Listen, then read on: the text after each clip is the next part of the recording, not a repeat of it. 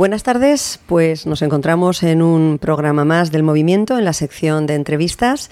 Y bueno, hoy contamos con Jesús Muñoz, madrileño, padre de tres hijos, un ciudadano más que ha cumplido siempre con la norma y ha observado la legalidad en cada paso que ha dado en su vida. Durante ocho años, infante de Marina. Acaba siendo vicepresidente de ANAVIT, Asociación Nacional de Ayuda a las Víctimas de la Violencia Doméstica. Y llega a ello por ser una de esas víctimas de las denuncias falsas.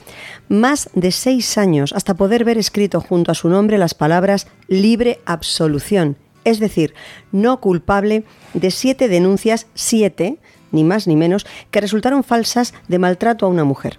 Actualmente lucha de forma incansable contra la desigualdad jurídica y contra el derecho penal de autor instaurado desde hace ya unos años, desde 2004, con la Ley 1-2004, que todos conocemos como Ley de Violencia de Género. Desde la Asociación Anavit, desde la web de la que es autor, malostratosfalsos.com, y el canal de YouTube Malos Tratos Falsos TV, y como tertuliano en diversos medios del país, pone de manifiesto esta situación. Bienvenido Jesús, ¿cómo estás? Muchísimas gracias, gracias por tus palabras y se me eriza el pelo cuando has dicho alguna frase recordando un poco lo que viví, ¿no? Ver tu nombre junto a una sentencia de libre absolución, Julín. Y hace ya, pues fíjate, 2012, hace 11 años. Y todavía me sigue haciendo herida. Te sigue haciendo herida. Es que yo creo que te lo iba a preguntar hacia el final de la entrevista y seguramente te lo repreguntaré pero entiendo que estas situaciones eh, dejan mella en la vida de una persona y no son cosas fáciles de olvidar. Eh, no, eh, principalmente porque yo lo digo de una manera muy vulgar y es que todos los que pasamos por esto tenemos una tara, nos queda una tara, ¿no?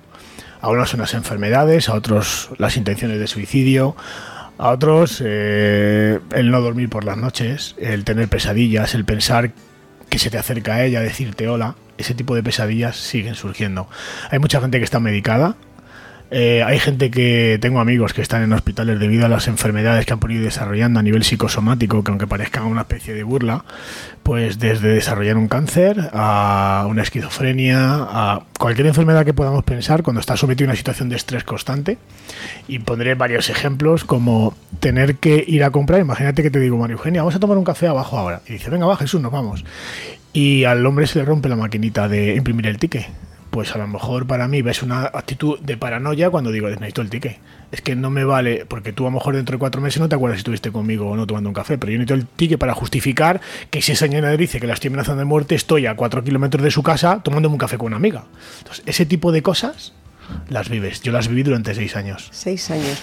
Sí, bueno, eh, sé que en todo tu proceso del que vamos a hablar ahora hubo un momento en el que se te acusó precisamente de unos malos tratos físicos, creo recordar, y tú estabas a no sé cuántos kilómetros de distancia por tu trabajo. Sí, sí, Cuéntanos, ¿cómo fue? Pues mira, entre las numerosas denuncias, siete denuncias consecutivas durante seis años de instrucción y se me acusó de todo.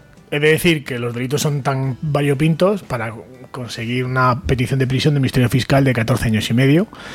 Eh, la única denuncia que no tuve y que me falta como una especie de mella, ¿no? En encima una muesca más fue la de abuso sexual, ni tanto a ella ni como el hijo, es lo único que me falta con respecto a lo, a lo que la bala de plata hoy en día representa en el mundo de las denuncias de violencia de género, que va, va aparejada a la denuncia de abuso sexual a los hijos, ¿no? Pues en ese caso, una cosa muy concreta, en dos casos. Uno, estaba trabajando en Madrid, eh, yo por mi jornada laboral son jornadas intensivas y casualmente ella denuncia junto a su hermana, que además lo recalca de una manera muy considerable en el sentido que era como, señoría, es que yo soy directora de comunicación de BMW España, que era su hermana, y fíjese usted que yo tengo esto, tata este cargo, y yo manifiesto que este señor, y yo estaba a 500 kilómetros, no es que lo diga yo, es que la jefa personal de mi empresa hizo un informe de 24 folios acreditando, no solamente una semana, como decían ellas, sino durante todo el mes de septiembre del 2004, acredité que estaba trabajando en Madrid, incluso haciendo compras en el Decathlon, en el Carrefour, es decir, estaba a 500 kilómetros y yo por mis jornadas, como son un día sí no, digo, bueno, pues a lo mejor puede decir el juez que he ido una noche, he pasado ahí el día y me he vuelto. No, no, es que se quedó justificado. Eso y otra, que esa fue mucho más sangrante, manifestando incluso con los técnicos como testigos del punto de encuentro que luego se les pilló con un informe eh, que tuvieron que acreditar porque yo llevaba grabando dos años el punto de encuentro y manifestaron que había amenaza de muerte a mi expareja y les había reventado un coche propiedad de la hermana y estaba en el funeral de un compañero a 150 kilómetros de Madrid, en la iglesia de Espinar con 200 personas. Madre mía. Bueno, como hemos dicho, eres padre de tres hijos. Sí. Eh, ¿cuándo has podido, cuándo ha podido, mejor dicho, tu hijo mayor, Oscar, conocerte? Pues fíjate. Que es que parece, señores, que esto es algo. Eh, parece una pregunta absurda, van a pensar ustedes, pero no, es que nos lo va a explicar Jesús. Es que su hijo, hasta hace mayo del 2020. mayo de 2020, o sea, hasta hace tres años, Sí. no conocía prácticamente a su padre. No conocía No, no, a su padre ni nada. prácticamente. Dejé de ver a Oscar el 28 de enero del 2008 y no lo dejé de ver por gusto, aunque es una cosa que eh, se puede dar a entender, ¿no? Jesús, hay mucha gente que me llama, que ha llegado a la página web, Jesús lo ha conseguido todo, enfrentante a 30 procesos judiciales, dos querellas criminales, una denuncia ante la Agencia de Protección de Datos, siete denuncias de violencia de género. Acabo de ganar hace menos de un año una sentencia de libre absolución a mi hijo porque también la, madre también lo denunciaba a él cuando se enteró que me estaba conociendo. Y, y bueno, pues tuve que dejar de ver a Oscar porque en una de las entregas del menor con auto judicial, a mi madre la pegaron una paliza a 30 centímetros y mi madre lleva una placa ocho tornillos en su pierna. Eh, a mí me rompió el labio de un bofetón cuando intenté ver a mi hijo después de no firmar una pensión de 800 euros, porque era lo que pretendía ella. Y como no firmo, pues decide no dejar de ver a mi hijo durante cuatro meses. Y mi hijo desapareció de la faz de la tierra. O sea, no sabe si está vivo o muerto, si come o no come. Y entonces decidí un día junto a una amiga ir a la guardería. La guardería avisa a la madre y me encuentro con la tremenda sorpresa que entra por la parte peatonal con el coche haciendo un trompo, se baja del coche, me dice, estoy muy bien asesorada, la custodia mía, no vas a ver a tu hijo en tu mm, vida, eres un hijo mm, y un K y automáticamente se balanzó, me pegó un bofetón con objeto metálico, que no se sabemos si es un mechero o una llave, y me rompió el labio. Denunciamos a esos hechos a la, a la policía, se personaron, con todo mi respeto, ocho matones, me pusieron contra la, mate, contra la pared, pensando que yo era la- de siempre, el agresor. ¿no? Es que eso es lo curioso de esto, que es que al final los agredidos Somos eh, a veces somos sois los agresores. Efectivamente. Claro. No, los agresores a veces, o sea, los, perdón, los agredidos encima somos los agresores, Claro, o sea, siendo la víctima de un acto como puede ser esa, esa agresión por parte de, la madre de tu hijo, resulta que acabas siendo tú prácticamente la persona a la que casi manillan o esposan y, a la que le piden explicaciones como si hubieras sido tú el agresor. Sí, sí, pues se persona la policía. Cuando me ponen contra la pared, le digo, pues si el agredido soy yo. Entonces levanto el labio. ¿Qué ha pasado? Que me ha agredido. ¿Cómo que le ha agredido? Y entonces la persona que llama, que es la testigo que viene conmigo, que era una amiga, eh, bueno, pues si os he llamado yo, que el agredido es él, bueno, pues a partir de ahí se hace una serie de diligencias, me imputan un delito de maltrato y, y, bueno, pues a ella al final, al año siguiente terminó siendo condenada, creo que por agresión, injurias y calumnias. Entonces, bueno, pues a partir de eso, la agresión posteriormente a mi madre fue dos o tres meses después, a mi madre la tienen que operar debido a las, las agresiones y lesiones que tiene.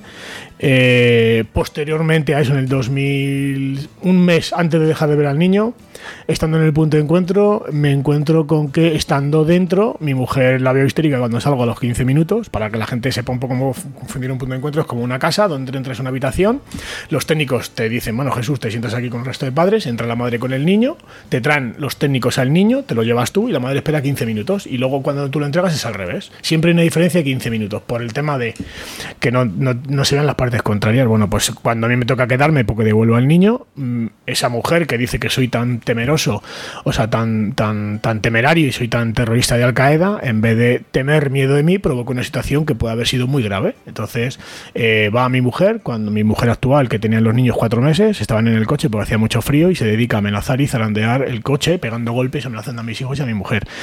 Yo tuve que tomar la decisión de decirle al juez, si usted no pone los medios, usted sabe que tengo la capacidad de hacer mucho daño. Entonces, si usted no pone el remedio y coge el toro por los cuernos, me veré la obligación de que utilizar los medios suficientes como para causar un daño y que mi familia no va a ser amenazada. Le recuerdo, señoría, que mi madre ha sido agredida y lleva una placa hecho tornillos en su pierna. A mí me rompió el labio. A mi mujer, ¿qué, va, hace falta? ¿Que mate a uno de mis hijos? no habrá justicia que me sujete. Entonces, a partir de ahí, eh, mi mujer me apoyaba, mi familia, y tomé una decisión. Me levanté uno de los domingos. Eso fue un sábado. El domingo levanté y dije, se acabó. Porque tenía claro, con todo mi respeto, que me perdonen las feministas, los progres y los diferentes gobiernos de izquierdas y derechas. Si no tengo ese pensamiento de dejar de ver a Oscar por el bien de la salud del niño y por la familia, por la madre, mm, yo hubiera salido en muchos titulares, porque te llevan al límite, al límite de lo inhumano, al al límite de lo sobrenatural, al límite de lo psicológico. Os puedo contar anécdotas desagradables de levantarte por la noche que te sale hasta el vómito, no puedes dormir, tienes pesadillas, los dolores de cabeza te revientan la cabeza, pensando que te van a meter en la cárcel y cuando te dicen encima que tienes una petición de 14 años y medio, y encima tienes dos hijos con una nueva pareja que te da la oportunidad porque una mujer te quita la vida y te roba un hijo. Y otra mujer, pues te da la vida y te da dos. Entonces no debo ser tan malo ante Dios si me dan esa oportunidad.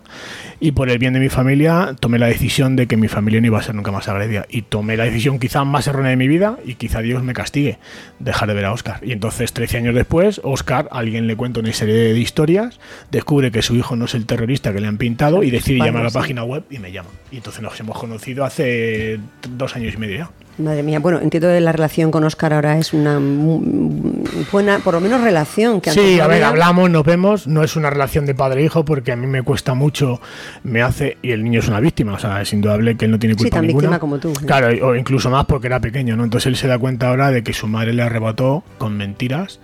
eh, porque además es peculiar y te lo cuento en muy cortito. eh, Oscar se da cuenta de cómo es su madre cuando su madre le denuncia a él por malos tratos. Entonces él piensa, claro. si mi padre es tan malo como me cuentan, yo no he hecho nada y mi madre me ha denunciado, y si lo que me han contado de mi padre es mentira, al entonces, claro, entonces es cuando alguien le dice tu padre o alguien del entorno muy cercano al familiar, ¿eh? Deberías conocer a tu padre e intentar buscarle. Tu padre no es ni la décima parte de lo que te han contado, es una buena persona. Y creo que deberíais buscar por tu bien el que buscas a tu padre. Entonces, bueno, pues hice una serie de carambolas y alguien me llama a través de un teléfono a las 10 de la noche. Eh, me mandan un WhatsApp, perdón. Llega de trabajar y me dice que si soy Jesús Muñoz. Digo, sí, pensando que es un padre de los muchos que llegan pidiendo ayuda, detenidos y demás, guardia custodia compartida. No, no, no, eh, no me conoces tal. No, eh, mira, es que no sé por dónde empezar. No se preocupe usted, pensando que, eh, bueno, pues déjeme un mensaje de mañana, yo mañana le llamo y tal. Y me dice, soy Oscar, ¿no me conoces? Digo, pues no. ¿Cómo vas a pensar 13 años después? Que, que María Oscar es tu hijo. Claro, y cuando me dice, soy tu hijo, ¿Con qué edad ya? 16. 16. Tenía 3 cuando dejé de verle. Claro, con 16 años. Claro, sí. esa- eso tuvo que, ese momento tuvo que ser, eh, ni, me quiero imaginar, ¿eh? Eh, ahora te muestro el mensaje para que lo veas, porque es una cosa que creo que merece la pena conocer y que la gente lo vea, porque todo el mundo, hay algunos que echan lágrimas, otros se, se- se enmudecen. Eh, yo solo sé bastante frío de reacciones, pero en ese momento pegué un bote del sillón que me, que- o sea, me quedé anonadado, me levanté, me fui directamente a mi mujer que ya estaba dormida, cariño, Gordi, mira que pasa esto y tal, pero joder que es muy tarde, digo, ¿qué es Oscar? No, no me podía, o sea, no podía, Oscar, ¿qué Oscar? Oscar, Oscar, pero ¿qué Oscar? No me salía ni decirle mi hijo, o sea, y claro, ya cuando ve el mensaje, ¿y esto es una broma? Digo, no tengo ni idea, Gordi. Y entonces a partir de ahí, pues un mes después empezamos a mandar mensajes y empezó a contarnos cosas y ahí descubrimos que la madre le maltrataba. Bueno, nos mandaba imágenes y vídeos, eran Madre demoledores. mía.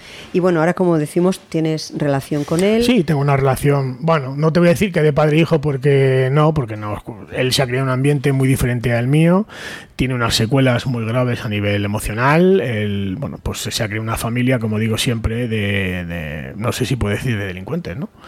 Eh, pero es una familia muy desestructurada, con, con muchos odios entre unos y otros, y el niño ha captado durante muchos años el odio que tenía su madre y su padre. Entonces, aunque confiamos el uno en el otro, y es muy buen chaval, eh, nos diferencian muchas cosas y él tiene una situación muy, muy, muy complicada. Yo incluso le tuve en mi casa durante tres meses, eh, justo antes de la pandemia, de perdón, de la filomena, y eh, es muy difícil, muy difícil convivir con una persona que no conoces, metes a un extraño en tu casa. Eh, Cuando digo son mis hijos, son mis hijos mi- mellizos, y metes a una persona que es tu hijo y además la, la tesitura de tener que encontrar a tus hijos, sentarte un día y sin poder hablar y decirle, es que tengo una... Bueno, no pude decir nada, fueron mi familia los que le explican a mis hijos con 11 años que tienen un hermano.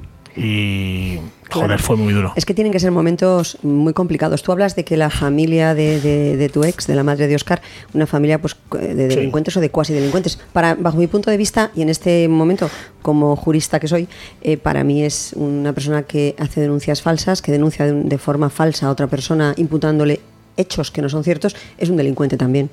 Entonces sí, podemos hablar de, delincuencia. condenas, de delincuencia. o sea, y con cuatro condenas ya, pues obviamente ahí, ahí está más que claro.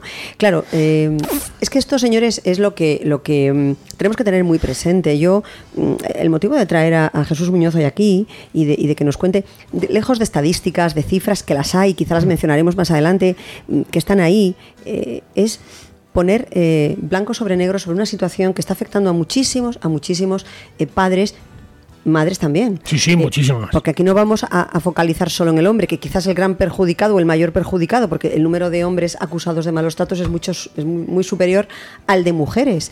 El de mujeres quizá es casi... No, pero, pero además es que es mucho más grave. Anecdótico, ¿no? Es que la, Pero- pisona- la pisonadora, perdona, Sí. la pisonadora sobre qué pasa de la justicia sobre ti, es decir, no se justifican que 130.000 hombres declarados inocentes cada año sean la justificación por la muerte de 50 mujeres. Es decir, y con esto te digo una cosa muy anecdótica.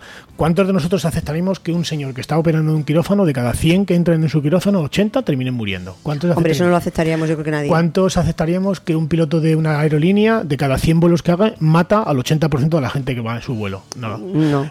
Inadmisible. ¿Cómo admitimos que el 80% de las mm, de las 130, son 160.000 denuncias, de las 130.000 personas que terminan declarando siendo inocente, archivo a solución o, o sobrecimiento, ¿cómo es posible que la policía, las fuerzas y cuerpos de seguridad, el 80% de los hombres que terminan deteniendo, privando libertad, arrancándole de sus casas en situaciones muchas veces surrealistas, terminan siendo inocentes judicialmente. No, eso es, inadmisible. E, es, lo que venía a decir, que, que, lo que queremos es que se sepa que realmente estas cosas están pasando, que los políticos de turno, los gobiernos mm, que nos tocan padecer, pues al final eh, van echándole tierra encima, tierra encima, o lo van llevando, que lo hablaremos también ahora en un momentito, hacia, hacia otros derroteros, pero que al final aquí los grandes perjudicados, ya como víctimas, son estos, como tú, víctimas de denuncias falsas, pero es que están los hijos, es que parece que se olvida. Cuando una madre es capaz de comportarse así con el padre de su hijo, no se está dando cuenta que hay un hijo que va a sufrir esas consecuencias, como ahora mismo las está sufriendo Oscar.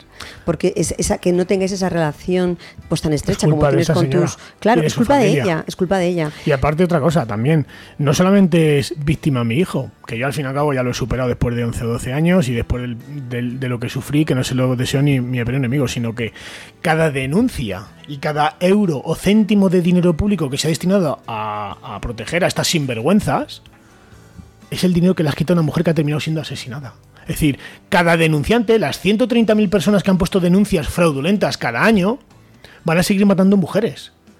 Estos políticos como Mariano Montero, Ángela Rodríguez Pani, que, que, defienden estas políticas son tan responsables y sus sillones están tan manchados de sangre como las de los asesinos. Porque si tú permites que se subvencione con dinero público la interposición de denuncias, ¿qué crees que puede suceder? Si en el BOE del 2005 se dice que se dará el 66%, estoy hablando de calderilla, unos 10 millones de euros en aquella época, el 66% del dinero público que se destinaba a la protección de mujeres se da por varias características, entre ellas número de denuncias interpuestas, número de mujeres que se declaren maltratadas y el número y el ratio de población de mujeres extranjeras dentro de una población en, en concreto. Es decir, oiga, que por el número de denuncias vamos a dar dinero público, que han hecho las casas de mujeres, como las de Juana Rivas y compañía, interponer denuncias. Si, si, si yo tengo unos recursos limitados para vamos a suponer, 2.000 mujeres víctimas de maltrato real al año. Y tengo que destinar ese dinero a, a 160.000 personas. No llega. Se cuente como se cuente y acaban muriendo. ¿Tú cómo llegas a Navid? ¿O llegas a Navid, Navid llega a ti? ¿Cómo es esto? A Navid llega a mí. Eh, si me escucha María dirá que Anavice, la esencia es Jesús y tal, y a mí es una cosa que no me gusta porque Anaví somos Nos saludamos a María desde aquí, presidente de la asociación. A la presidenta de la asociación. Pues Anavid llega, llega a mí porque, bueno, pues aquella época alguien, eh, Chiva, que yo iba a dejar ya todo aquello. Esto se produce en junio, julio del 2021, me parece. Y yo había tomado la decisión, ya estaba muy cansado. Hay muchas guerras internas dentro de las asociaciones porque es saber quién. Y tú más, y el otro tal. Y en vez de muchas veces unir fuerzas, hay gente que se dedica a destrozar, constantemente a destrozar el poco camino que se puede hacer, ¿no? Entonces yo ya cansado, mi vida está solucionada. Eh, lo que he decidido es quitarme un poco del medio, vivir mi mundo con las motos, carreras, entrenar con los amigos en la bicicleta y vivir un poco mi vida, ¿no? Y se presentan dos o tres señoras que me dicen que me conocen a través de, uno de ellos es compañero de aquí de la casa, José Antonio Ruiz de la Hermosa, alguien le habla de mí más y bueno, pues surge una reunión donde me proponen un proyecto que me parece apasionante me gustó mucho, pero yo era, como digo siempre, un friki más, ¿no? Y bueno, pues esa, esa reunión se propuso para más adelante, me propusieron más cosillas y tal, y dije, bueno, si esto va en serio y no me toméis el pelo, me parecería la primera vez que algo hace algo interesante, ¿no? Y bueno, de ahí surgió Navid, el proyecto creo que nace, pues eh, realmente ya como asociación se registra, si no recuerdo mal las fechas, en enero de 2022, y bueno, pues eh, lo que surge ahí, ya no recuerdo si 2022 o 2021, es que mi cabeza está un poco por uvas. Sé que hacemos ahora dos años como asociación, bueno, aproximadamente.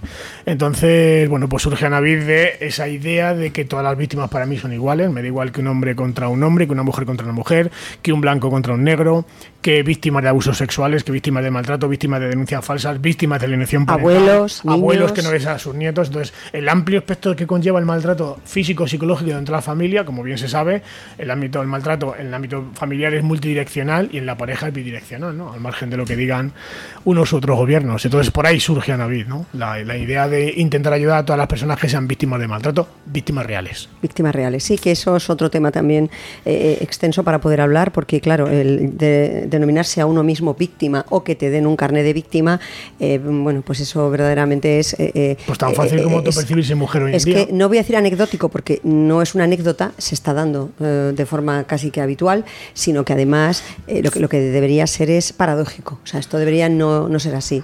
Pero bueno, em, de eso vamos a hablar también seguramente en un ratito. Yo te quiero hablar ahora, porque claro, yo soy jurista, yo soy abogado, yo no llevo estos temas porque soy muy sensible para algunas cosas y lo pasaría muy mal, verdaderamente. No, no sé hasta dónde yo sería capaz de llegar como abogado si, si a, a, mi, a mi cliente le están acusando como te han acusado a ti, pues no sé, o sea, no sé. Y si soy además el abogado, bueno, de, abogado de la otra parte no podría serlo, entonces a mí me inhabilita mi propia forma de ser para ser penalista o dedicarme a estos temas. Me dedico a otros, pero bueno, abogados podríamos decir que hay buenos, malos y peores. Pues mira, yo siento decírtelo porque es tu gremio, pero yo le he hablado y lo he dicho públicamente, incluso se lo he dicho a mi último abogado que fue el que me sacó de este agujero porque los cinco primeros eran verdaderos sinvergüenzas y además uno de ellos era un muy prestigioso de abogado, me, me aconsejaron incluso un, un diputado del Partido Popular en aquel momento que era amigo de la familia, el mejor penalista de Europa y tal. Entonces mi definición es que para mí, ¿eh? El 90% de los abogados son malos, sinvergüenzas y delincuentes. Es decir, el problema es encontrar esos buenos abogados, que no digo que sean buenos, sean caros, sino que son honrados y honestos. Yo no podría defender, por mi situación, por mi forma de ser o por mi educación, yo no podría defender a un pederasta que tuviésemos las pruebas de que es verdad. La presunción de inocencia siempre por delante. Yo no podría, yo no podría, yo no podría convertirme, por ejemplo, en la abogada de mi expareja, Cruz Sánchez Lara, que cuando llevas un año y medio el procedimiento todo huele mal porque la parte contraria te está desmontando todo. Es decir, la mujer de Pedro J. Ramírez, que es la vicepresidenta del español, utilizó todo, como digo yo, las artes oscuras del derecho para manipular datos. Presentaron, desde falsificaron mis cuentas bancarias. O sea, llegaron a manipular mi cuenta bancaria diciendo que era la cuenta de la actora y era la que pagaba hasta la guardería cuando ella no había pagado un solo céntimo en su vida. O sea, era impresionante. Cuando se ve, cuando se demuestra eso, es que yo recomiendo que vean el vídeo, ven ustedes en, YouTube, ponen Cruz Sánchez y las denuncias falsas. Es un largo documental de dos horas, muy casero, pero van a ver ustedes vídeos, eh, grabaciones, transcripciones de audio, prácticamente todo el arsenal del vídeo. Y cuando alguien le manifiesta, oiga, señora letrada, el propio juez, ¿puede usted explicar este término? Bueno, no, yo... Eh", y le dice la, la, clienta, dice, no, no, yo entrego lo que ellos me dijeron. Claro, y lo que se ve es cómo borran mi número de cuenta y mi nombre y ponen el suyo. Es que eso, claro, la, la, falsedad documental es otro delito, por si no lo saben nuestros oyentes y espectadores, es otro delito que tiene también pues sus penas y sobre todo cuando se comete por personas que tienen que hacer valer la justicia, como es el caso de los juristas, los abogados que deberían estar del lado de la justicia, pues todavía aún más. O sea, tus abogadas, estás en concreto ya, mm, bueno, se sienta en el banquillo, lo que pasa es que ya sabes cómo funciona el mundo de la justicia, está muy corrupto y a mí, y tú que eres eh, te dedicas al mundo del derecho, esto no te va. Igual te suena hasta raro. A mí, a mí me sonó raro hoy en día. Hoy en día no es tan raro, ¿no? Bueno, a mí ya me suenan raras muy pocas cosas. Pero si también he de decir. Si yo te digo que siento a nueve personas ante un banquillo que se considera un escándalo público, porque salió, en mi caso, salió en muchos medios de comunicación, por la realidad de lo que yo estaba viviendo y que pude acreditar con mi sentencia firme de 42 folios, ¿cómo es posible, María Eugenia, que en menos de seis meses el ponente de mi caso, la audiencia provincial, lo hayan cambiado tres veces? El poder del teléfono. Sí, es que el teléfono... Alguien me dijo, Jesús, hay alguien muy poderoso de la Audiencia Nacional, muy cercano al entorno que has denunciado, que ha recomendado que estas señoras no pueden ser enjuiciadas. Lo de siempre, favores debidos, trapos sucios... cuando me dicen la justicia funciona, digo, el que cree en la justicia es idiota. Bueno, yo no les quiero desanimar tampoco a nuestros oyentes, porque, hombre, la justicia sí que funciona a veces, obviamente, pero también es verdad que hay muchos ámbitos jurídicos y y bueno, este en concreto es muy especial, y muy sensible porque la violencia de género es un territorio delicado de transitar. Es una carta llena de millones de euros que doblega claro. al más mm, imparcial o al menos corrupto. ¿Por qué? Porque al fin y al cabo, si no es el poder político, es el poder judicial y si no el poder económico, al final te va doblegando muchas veces las conductas. Claro, bueno, y luego tenemos pues eh, a las asociaciones feministas eh, que, llevan estos temas, que yo, vamos, se podría decir casi que hay un lobby, ¿no? En relación a los malos, bueno, que hay un lobby, de hecho, en relación a los malos tratos falsos. Mira, para que veas un poco el poder económico que viven, eh, hay una ponencia que está en Anavid, que me toca a mí hacer la parte primera, y voy a decir dos datos que son brutales. Yo, este que les habla, escribí personalmente a la Junta de Andalucía pensando que ese dato le sobraban tres o cuatro ceros, ¿vale? La Junta de Andalucía entre el 2012 y 2014 de, de, la, de la señora Susana Díaz presume, y lo pueden ver en el, en el boletín oficial de la Junta de Andalucía, presume de haberse gastado en tan solo tres años 66.450 millones de euros. Solamente la Junta de Andalucía en igualdad y protección a la mujer. Pero es que además los fondos de cohesión de la Unión Europea en el 2012 nos otorgaron 24.800 millones de euros. ¿Y cómo es posible que sigan muriendo 50 mujeres asesinadas? Porque la tarta... Con, todos los recursos que se están poniendo a disposición. Claro. con ese dinero que solamente esos dos datos que he dado, solo de la Junta de Andalucía en tres años, 66.000 millones de euros, que es el equivalente al rescate bancario, recordemos. Bueno, pues eso sigue haciendo que mueran mujeres. ¿Qué es lo que pasa? Secretarías de Estado, Ministerios de Igualdad, eh, mapas con perdón del clítoris, el soterramiento de la M30 si tiene perspectiva de género, ese tipo de cosas es donde nos gastamos el dinero y no salva vidas. Yo sé, mm, nos comentan que ya no nos queda mucho tiempo, andaremos que nos faltarán como unos cinco minutitos, una cosa así. tenía muchas preguntas que hacerte, quizá te tenga que emplazar de nuevo ¿eh? para hablar y abundar más en algunos aspectos, porque hemos hablado de falsedad documental. En tu caso, de hecho, hubo, mucha falsificación de documentos probatorios por parte de un informe médico de una doctora, médico, una doctora de la Seguridad Social. que además eh, creo que en la página, en la página web, me parece, eh, pues además como lo explicas, ¿no? Cómo se... Sí, sí, está, se explica como un informe que se supone que está informatizado del año 2004, la doctora lo escribe puño y letra, y cuando el juez le pide, porque dice que yo hay una serie de lesiones que, que manifiesta esa señora, cuando el juez le pide que le presente el historial médico de la, de la paciente, empieza a temblar y le dice que no existe una consulta, 2 de septiembre de 2005, que es cuando la doctora hace el informe. Y si no hay da consulta, ¿Cómo le transmitió usted los datos del maltrato? Entonces, la doctora pues inventa ese informe, lo firma y lo rubrica. Madre mía. Bueno, denuncias, bueno, sé que para recibir algunas mujeres ayudas han tenido incluso que, que con sus parejas con las que no tienen ningún tipo de, problema, decir, no, para que te podamos dar una subvención o una ayuda tienes que ser víctima de violencia, tienes que decir que tu marido te, maltrata, que tu marido te pega. Cosas ah, rocambolescas. Eh, no, no, no, no, es surrealista. Televisión Española entrevistó a una mujer en Canarias diciéndole que no tenían, estaban los dos en paro y cuando fue a los servicios sociales a pedir ayuda le dijeron que la única opción era que era inmigrante o que denunciase a su marido por violencia de género. Y está, meten ustedes en YouTube, Televisión Española, mujer denuncia falsa por violencia de género y van a ver el vídeo. Es una chiquita de unos 38 40 años donde denuncia públicamente cómo se están dando subvenciones para esto. Madre mía. Eh, como, como sigo, o sea, es que nos quedan tantas cosas en el tintero que tendrás que volver, pero sé que hay un protocolo eh, de la Guardia Civil, por ejemplo, ante una denuncia. Eh, así, rápidamente, ¿cómo pues, sería el protocolo? Pues el protocolo de la Fuerza de Seguridad, además está, por ejemplo, en mi página web donde pone protocolos policiales. Ahí he intentado tener actualizados todos los protocolos y viene a decir la Secretaría de Estado de Seguridad en el, en el informe, creo que es el, la, no, el el 5 barra 2005, que es eh, de Estado de, Secretaría de Estado de Seguridad y la norma técnica 1 barra 2005, el protocolo de actuación 5 barra 2005 y la, una, la norma técnica 1 barra 2005 de la Guardia Civil, uno Policía Nacional y otro Guardia Civil. Y lo que viene a decir es que en, situación de violencia de género no se puede privar de libertad siempre y cuando no haya eh, una serie de principios que concurran el grave riesgo para la vida de la víctima. Me explico. Cuando una persona denuncia una situación de maltrato, voy a decirlo muy rápido, entra en un domicilio donde vives en un piso, del 1 al sexto, y manifiesta constantemente que eh, mi marido me pega hace 4 o 5 años. Lo normal, lo normal no, lo que está estipulado por protocolo es que las fuerzas de seguridad deben ir a los vecinos más colindantes y decirle, ¿ha escuchado usted?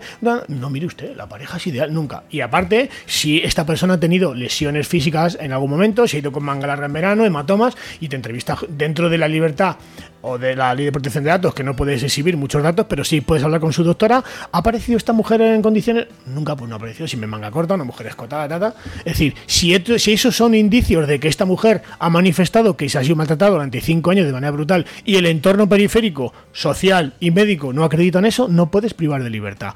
Porque además la Constitución dice que es la última opción privar de libertad, porque es algo que es una garantía constitucional. Claro, es una garantía de un derecho fundamental.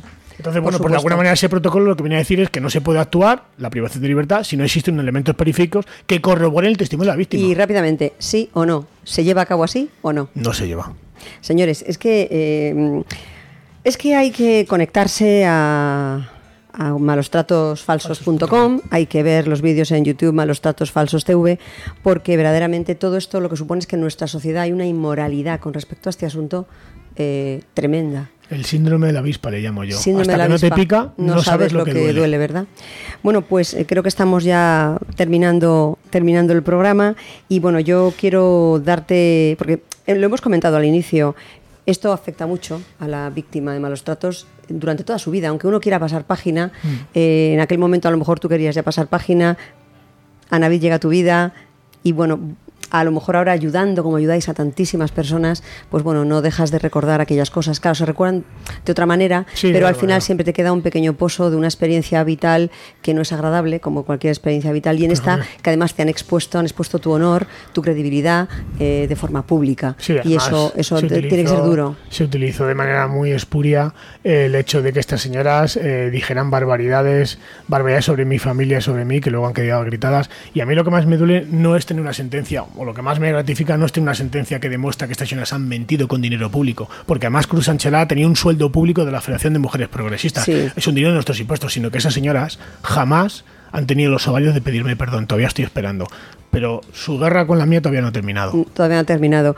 Bueno, pues eh, para contactar con Anavid, lo podemos hacer también a través de la página web. Pues sí, es, es info arroba anavid.es, víctimas arroba anavid.es, eh, y además si te metes en anavid.es vienes la página web, tienes forma de contactar, vienes vídeos, vienes información, eh, convocatorias, y luego si te quieres contactar conmigo en la página web, en malostratosfalsos.com, en tu eh, tu apoyo, mi contacto, viene mi email, malostratosfalsos.gmail.com, donde puedes solicitar ayuda, contacto. Me suelo reunir con la gente que me llama, ya sean hombres, mujeres, incluso han venido padres con su hijo porque está denunciado. Sobre todo muchísima, y además es una cosa que me duele por un lado, pero me engratece por otro, que es que cada vez más mujeres llaman porque son las actuales parejas de un hombre denunciado y ven la realidad del feminismo. Así que enhorabuena y gracias a mujeres como estas. Pues eh, yo te doy las gracias por estar aquí con nosotros, por este trabajo tan importante que tanto tú como la asociación estáis realizando para dar voz a todos aquellos a quienes otros pretenden callar. Jesús, mil gracias por estar aquí. Gracias a ti. Y bueno, eh, esto ha sido todo por hoy. Recuerden que pueden asociarse, pero nunca montar chiringuitos.